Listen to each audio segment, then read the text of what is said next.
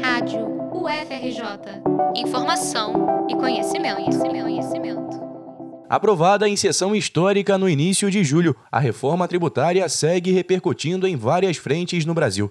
Enquanto os parlamentares planejam os próximos passos e o governo segue em suas articulações, a população demonstra ter várias dúvidas sobre o projeto e seus impactos no dia a dia dos brasileiros. A proposta de emenda à Constituição foi aprovada em dois turnos no dia 6 de julho na Câmara dos Deputados. Agora precisa ser aprovada também pelo Senado. Em linhas gerais, o objetivo da reforma é simplificar tributos federais, estaduais e municipais Segundo o texto, cinco tributos serão substituídos por dois impostos sobre valor agregado. A contribuição sobre bens e serviços, gerenciada pela União, vai unificar IPI, PIS e COFINS.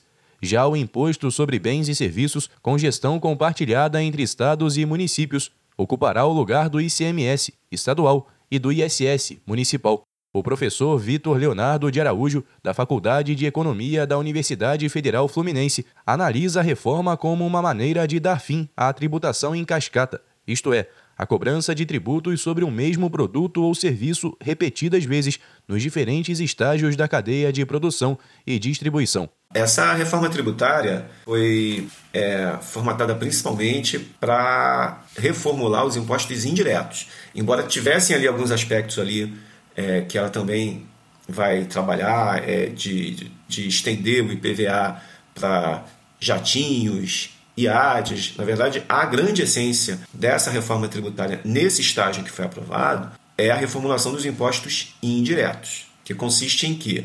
Em eliminar a tributação em cascata e introduzir por princípio a tributação no valor adicionado, Segundo a proposta, a reforma passará por um período de transição para a unificação dos tributos, que vai de 2026 a 2032.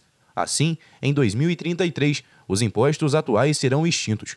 O especialista afirma que ainda há muito a ser esclarecido pelo governo. Um dos pontos é o monitoramento prático dessas mudanças para verificar, por exemplo, se as empresas vão repassar a redução de tributos ao consumidor ou se irão recompor sua margem de lucro o que significaria uma manutenção do preço final a quem consome. Alguns setores vão pagar menos imposto, alguns outros vão acabar pagando mais. A dúvida né, que persiste é se é, dessas atividades que vão é, no frigir dos ovos, se vão ficar com imposto menor, se vão repassar para o consumidor ou se vão aumentar suas margens. Né? Acho que tudo isso vai depender também de um monitoramento né, no momento em que essa transição for feita, porque também tem isso é, é uma reforma pela sua importância, a simplificação que ela vai trazer. Por outro lado, ela está prevendo um período de transição bastante longo. O professor da UF entende que o tempo de transição, apesar de longo, será útil, uma vez que poderá ser usado para realizar eventuais ajustes nas regras e valores aplicados, além de possibilitar o monitoramento das modificações que serão promovidas em todos os setores. A PEC inclui alguns aspectos que podem influenciar no cotidiano quando as medidas forem aplicadas. Entre elas está a Cesta Básica Nacional. O texto do relator Agnaldo Ribeiro, do Progressistas da Paraíba, prevê que as alíquotas dos produtos destinados à alimentação básica, que serão definidos no momento de sua implantação, sejam reduzidas a zero. Outro ponto estabelecido pela proposta se refere a um imposto federal seletivo sobre bens e serviços prejudiciais à saúde humana e ao meio ambiente isso inclui cigarros e bebidas alcoólicas. Os detalhes da cobrança e dos produtos sobre os quais irão incidir os impostos serão definidos posteriormente. O relator incluiu na proposta também mudanças na cobrança de impostos sobre renda e patrimônio.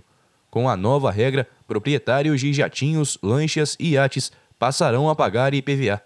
Heranças também terão tributação progressiva, Nesse caso, a cobrança será feita no domicílio da pessoa falecida, evitando que os herdeiros busquem locais com tributações menores para processar o inventário. Por fim, uma outra proposta é a implantação de uma espécie de cashback para as classes menos favorecidas. O mecanismo prevê a devolução de impostos para um público específico a ser determinado, a fim de reduzir as desigualdades de renda. O formato ainda será definido através de lei complementar vista pelo governo federal como a única forma de destravar a economia do país. A proposta foi aprovada em segundo turno na Câmara dos Deputados por 375 votos a favor e 113 contra.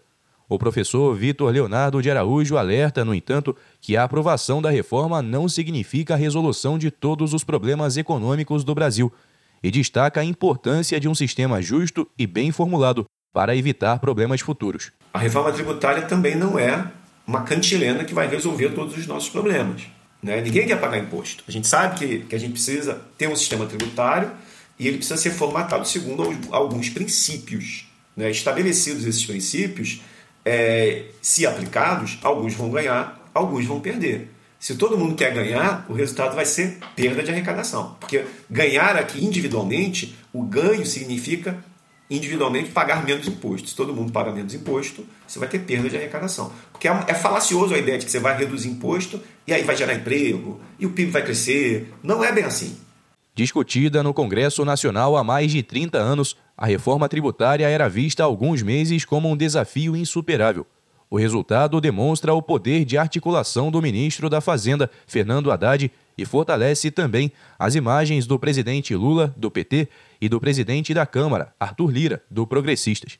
Agora, a proposta aguarda a votação no Senado Federal, prevista para o segundo semestre. Caso o texto sofra alguma modificação, voltará para a Câmara para ser votado mais uma vez. Reportagem de Guilherme Faria, para a Rádio FRJ.